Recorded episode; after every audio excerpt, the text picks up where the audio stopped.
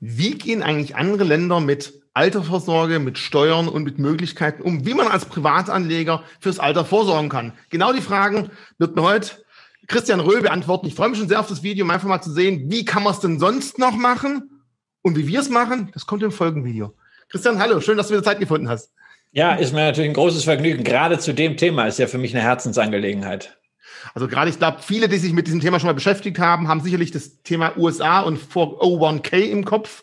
Also das ist ein amerikanisches Modell. Aber auch unsere Nachbarländer in Europa sind uns da, Deutschland entgegengesetzt, weit voraus, haben schon andere Modelle da, wo wir sagen könnten oder müssen, tolle Sache, vielleicht auch was für uns. Aber lass uns mal der Sache der Reihe nach gehen. Ähm, am Anfang gucken wir uns mal den amerikanischen Weg an, danach schauen wir nach Frankreich, aber auch Norwegen und Schweden kommen dran. Fangen wir doch gerade mit Amerika an. 401k, ja. wie sieht's denn aus? America 401k ist ein komplexer Name für eine ganz einfache Konstruktion.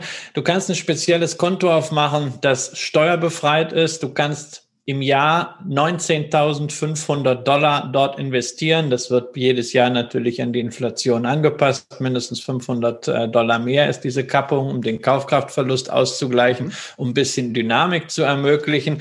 Und dann kannst du auf diesem Konto machen, was du willst, aber während der Ansparzeit musst du keine Steuern zahlen. Das heißt, der Zinseszinseffekt, der den Schneeball der Vermögensbildung sozusagen in eine Lawine umwandelt, der kann ungehindert wachsen. Das ist natürlich ein ganz, ganz großer Vorteil.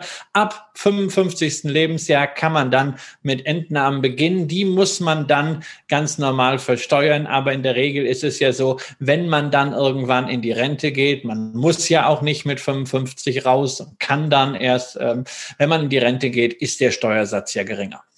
Heißt also, Kursgewinne während der Laufzeit in diesem speziellen Depot sowie Dividenden und Zinsen bleibt alles erstmal unangetastet.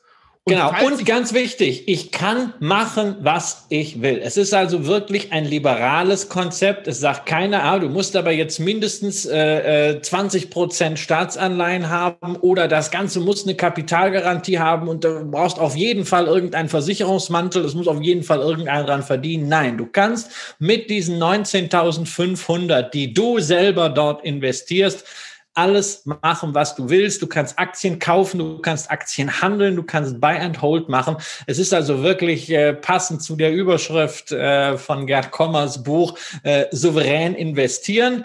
Wenn man weiß, was man will, ist das großartig. Ansonsten, ja, man kann sich auch einfach ein MSCI World oder ein S&P 500 ETF dann da reinlegen. Und vielfach ist es in den USA auch so, dass man das gar nicht selber dort einzahlen muss, sondern das läuft dann schon vom Arbeitgeber mhm. aus, sprich, der führt das direkt ab. Und bei guten Arbeitgebern gibt's natürlich auch noch einen Zuschuss zum 401k-Plan. Das heißt also, das Modell ist dafür gedacht, dass jetzt nicht unbedingt die Reichen noch viel, viel reicher werden, sondern die, auch das, vielleicht nicht jeder kann sich 20.000 Dollar knapp im Jahr leisten, aber die es können, haben die Möglichkeit dazu. Es wird aber nicht der Milliardär befördert, der eh schon Geld hat, sondern einfach genau. ist dafür gedacht, dass Vermögen im fürs Alter von der normalen Gesellschaft aufgebaut werden kann. Genau, es geht einfach darum, um die vielbeschworene Mittelschicht, dass die ein Instrument hat, um wirklich diesen Zinseszinseffekt ins Rollen zu bringen und da souverän jeder nach seinem Chacun das vorantreiben kann. Wenn wir uns die Zahlen anschauen und gucken, wie viel oder wie hoch die Aktienquote in gewissen Ländern ist, dann ist wahrscheinlich das Modell einer der Gründe, warum der USA so weit vorne liegt.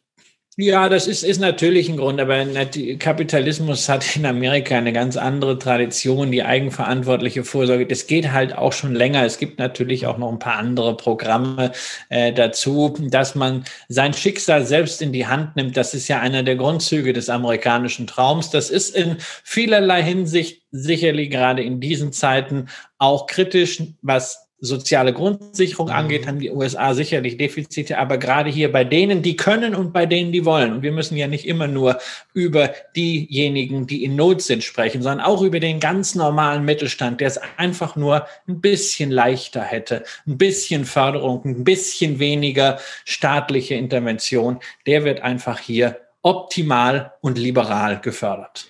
Haben wir auch ein bisschen Förderung in Frankreich oder siehst du es da? Naja, in Frankreich haben wir äh, auch einen solchen Plan, einen PA, einen Plan d'épargne en action, einen Aktiensparplan.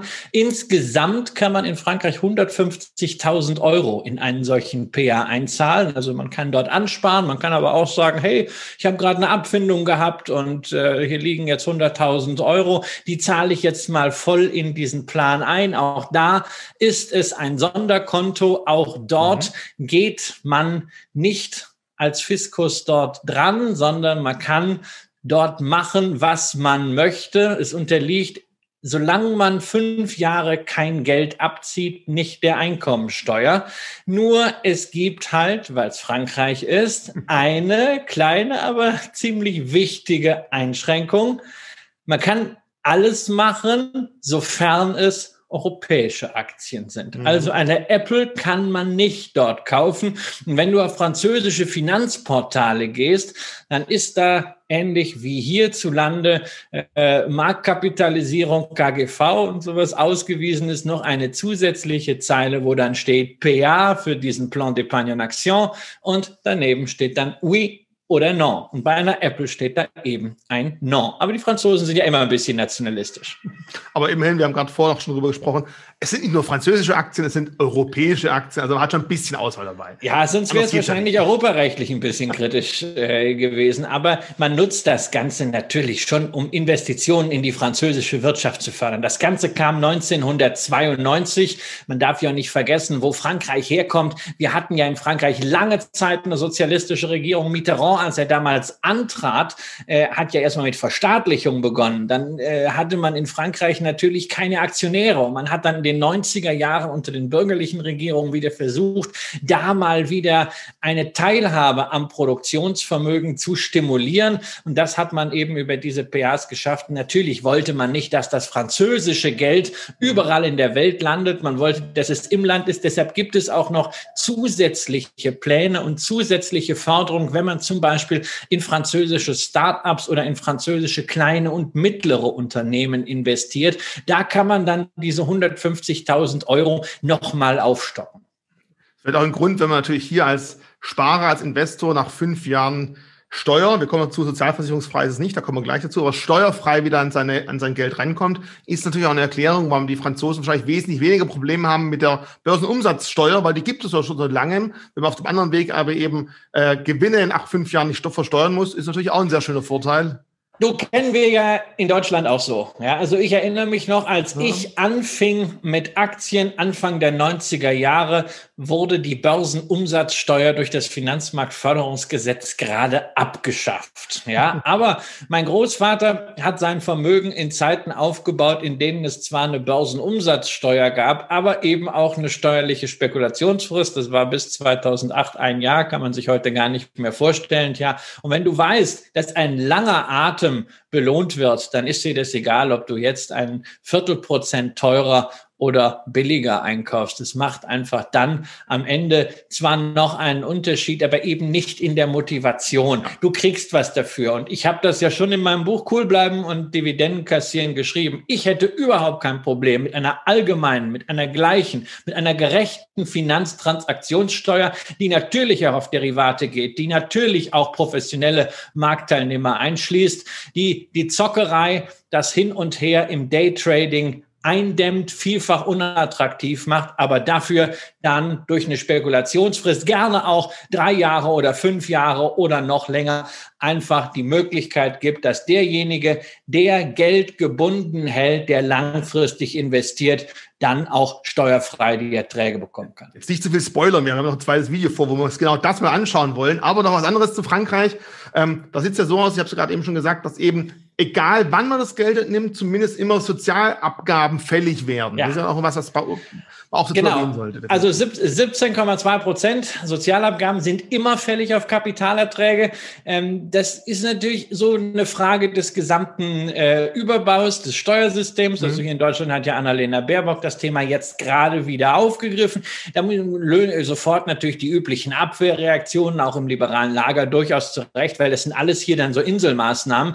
Ähm, aber da kann man jetzt nicht sagen, das ist gut oder das ist schlecht, sondern es hängt insgesamt davon ab, wie ist das System aufgesetzt und auch hier muss man sagen, in Frankreich die Möglichkeit, im Grunde als Lebenssparleistung, die begünstigt wird vom Staat, 150.000 Euro, ist ebenfalls nichts, was jetzt auf Millionäre, Milliardäre und Bonzen geht, sondern auch ganz klar wieder auf den Mittelstand, dem man nichts schenkt, aber dem man sagt, wenn du etwas tun willst, dann greifen wir dir nicht jedes Jahr in die Tasche, sondern wir lassen dir deinen Zinseszinseffekt, weil es ist dein Geld, es ist deine Disziplin, du sparst und das unterstützen wir als Stadt. Jetzt haben wir zwei Modelle mit in Amerika und Frankreich oder USA und Frankreich, wo man relativ selbstständig auch agieren kann, bis eben ja nur europäische Aktien, aber halt doch aus selber auch entscheiden kann, was man tun möchte. Ähm, dann gehen wir in den hohen Norden, in Norwegen und Schweden, da geht's ja eher über Staatsfonds. Bleiben wir vielleicht bei Norwegen, da ist natürlich, wenn man Staatsfonds hört oder Pensionsfonds, Norwegen ja. so der bekannteste, wo man viele auch sagen, Mensch, wenn ich da noch investieren könnte, was halt leider noch nicht geht, aber man kann sich vielleicht daran orientieren, das ist eins, aber was steckt denn da genau dahinter? Naja, der norwegische Staatsfonds ist eigentlich 1967 schon gestartet als Pensionsfonds. Dann hat man 1990 noch einen Fonds dazugepackt für die Öleinnahmen, weil man sagte, natürlich diesen mhm. Ölreichtum, den kann man jetzt vermarkten, aber das soll für Generationen reichen. Folglich legen wir doch mal ein bisschen was davon zurück. 2006 hat man das dann in einem Staatsfonds zusammengeführt. Und dieser Staatsfonds ist mit über einer Billion Euro umgerechnet natürlich einer der größten Investoren der Welt in über 9000 Aktien investiert und äh, mit 70 Prozent Aktienquote auch tendenziell ein Aktienfonds. Und das Schöne daran ist, also das Volksvermögen der Norweger wird nicht im Geheimen investiert, sondern jeder, nicht nur die Norweger, auch wir können uns darüber informieren, wo das Geld des norwegischen Staatsfonds steckt, wie der norwegische Staatsfonds von der Wertentwicklung her vorgeht und das ist vielleicht auch für viele spannend, was das Thema Nachhaltigkeit mhm. konkret bedeutet. Denn auf der Website, die wir euch unter dem Video verlinken, da habt ihr eine Rubrik Ausschlüsse. Dort ist jedes Unternehmen dokumentiert, das wegen der Nachhaltigkeitskriterien des Fonds ausgeschlossen wurde, und zwar mit Grund und Datum. Auf wie viele Säulen basiert dann das norwegische Rentensystem? Wir haben jetzt einmal hier diesen Pensionsstaatsfonds, wie auch immer. Gibt es so eine andere Säulen wie bei uns, wenn man theoretisch die drei Säulenmodelle, die irgendwann. Naja, natürlich. Du hast auch, du hast auch da natürlich na, äh, nach wie vor, es ist nicht komplett alles darüber äh, gedeckt. Es ist halt ein, ein Zusatz. Der Staat darf auch bis zu drei Prozent pro Jahr entnehmen aus dem Fonds für genau definierte gesellschaftliche Zwecke. Mhm. Äh, und der Staat setzt auch den Rahmen dafür. Allerdings verwaltet der Staat es nicht, sondern das macht die norwegische Zentralbank. Und es ist natürlich ein sehr prestigiöser Job, äh, sich für diesen äh, Staatsfonds äh, zu qualifizieren. Und der gegenwärtige Chef hat dafür sogar für diesen Job äh, seine Hedgefonds-Beteiligungen allesamt liquidiert, nur damit er dort frei von Interessenskonflikten agieren kann. Okay, also Norwegen ist im skandinavischen Bereich sehr bekannt, aber auch in Schweden gibt es ja auch eine Möglichkeit, dass man auch in Anführungszeichen nebenher noch in eine weitere Säule investieren kann und sogar muss, wenn man nichts tut. Dann wird man seinem Glück ja auch gezwungen, was vielleicht gar nicht so schlecht ist. Ja, die Schweden haben auch so ein Drei-Säulen-Modell. Ne? Also äh, es gibt die klassische umlagefinanzierte Rente, äh, 16 Prozent des Bruttoeinkommens gehen da rein. Es gibt die betriebliche Altersversorgung und zweieinhalb Prozent vom Bruttoeinkommen müssen in mhm. einen Kapitalstock eingezahlt werden. Da gibt's verschiedenste Produkte, die dann dafür zugelassen sind. Aber wer sich jetzt gar nicht entscheiden kann, der muss damit leben, dass diese zweieinhalb Prozent eingezahlt werden in einen staatlichen Aktienfonds, den AP7. Und ja, das ist eigentlich keine schlechte Wahl. Ganz im Gegenteil. Wertentwicklung herausragend, auch wegen der niedrigen Gebühren. Denn du hast da einen weltweiten Aktienfonds breit gestreut, der eine Gebührenstruktur von 0,11 Prozent pro Jahr hat. Also noch mal günstiger als die meisten weltweiten ETFs, die wir hier sehen. Und du hast aber auch sogar geschrieben, ganz kurz vorab, dass sie sogar mit einem Leverage arbeiten dürfen. Das heißt also, wenn es hochgeht, dann geht es bei denen mal ja. richtig hoch. Also ja, also es ist im Grunde es ist ein passives äh, Produkt, ein passives Aktienprodukt, sehr vergleichbar mit dem MSCI World, äh, nur stärker nachhaltig ausgerichtet, nicht ganz so US-lastig, aber ansonsten natürlich äh, die Aktien, die man halt so drin hat, Apple und Microsoft natürlich als Schwergewichte. Äh, man hat ein bisschen Private Equity drin, also nicht börsennotierte Unternehmensbeteiligung und dann eben die Möglichkeit, dass der Fonds durch Derivate bis zu 135 Prozent Investitionsquote haben kann. Also das kann, heißt dann auch, dass er in guten Phasen immer ein bisschen stärker läuft und eigentlich international immer mit bei den ja, Top 10 Prozent der Aktienfonds ist. Das ist, eine, ist halt eine tolle Möglichkeit. Und, aber ganz wichtig, viel wichtiger als dieser Hebel, 0,11 Prozent. Und man muss halt wirklich als Anleger, als Sparer, als Angestellter ein Opt-out machen. Man muss sagen, ich will nicht diesen Fonds, sondern ich will den von BlackRock oder ich will den von Fidelity oder die Versicherung da, dann ist das fein. Wenn man keinen Bock hat, sich darum zu kümmern, ist man automatisch in diesem AP7 und es ist kein Wunder. Aufgrund dieser Regelung hat er vier Millionen Investoren und ist mit einem Volumen von 60 Milliarden Euro inzwischen auch der größte Fonds Europas. Es gibt eben nicht die Möglichkeit zu sagen, ich will es gar nicht, sondern die zweieinhalb Prozent müssen investiert werden. Genau. Und schön ist halt, wenn man nichts tut, dann genau in diesen Fonds. Genau, wer, wer irgendwie äh, Geld verdient äh, ähm, und äh, Bruttoarbeitslohn bekommt, der da wird halt was abgezwackt. Das geht rein, kann man sich genauso wenig gegen wehren wie gegen die umlagefinanzierte Rente. Nur es geht halt eben in ein hocheffizientes Produkt. Und wer darüber ein bisschen mehr wissen will, der großartige Ali Massawa von Morningstar Deutschland hat viel über diesen AP7 äh, geschrieben. Wir verlinken euch ein bisschen was unter dem Video dazu, wobei ja. wir die wichtigste Frage natürlich gleich beantworten müssen.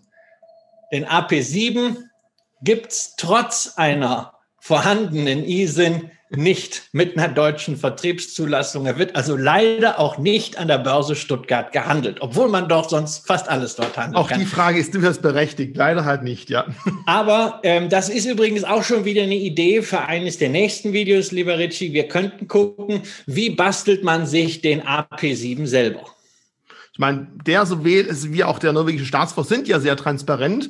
Ich meine, man muss ja nicht unbedingt gleich 9000 Aktien ins Depot reinpacken, aber da kann man dann auch überlegen, ob man vielleicht eine optimierte Anlagestrategie, ja, du hast recht, ich schreibe es nur gleich mal auf, das wird eines der nächsten Videos. Aber vorweg noch zu diesem Video, um es gut abzuschließen zu können, was natürlich auch wichtig ist bei beiden Fonds, sowohl Staatsfonds aus Norwegen als auch der aus Schweden, hier wird natürlich auch während der Laufzeit bei Kursgewinnen nicht irgendwie was versteuert. Seit diesem Jahr haben wir in Deutschland ja eine neue Regelung für ETFs und für aktiv gemanagte Fonds, dass es durchaus mal laufende Erträge, die noch gar nicht realisiert wurden, auch gut aufgrund der niedrigen Zinslage mit sehr geringen Ansätzen, aber auch versteuert werden müssen. Und das ist bei diesen beiden ebenfalls ja nicht der Fall. Also das heißt, am Schluss wird Kasse gemacht und Schluss mit dem Zins äh, Steuersatz, den man dann hat, muss man zahlen. Das ist, glaube ich, ein ganz, ganz wichtiges Kriterium. Also wir dürfen nicht nur über Einzelmaßnahmen sprechen, ja. sondern wir müssen auch wirklich das Big Picture sehen.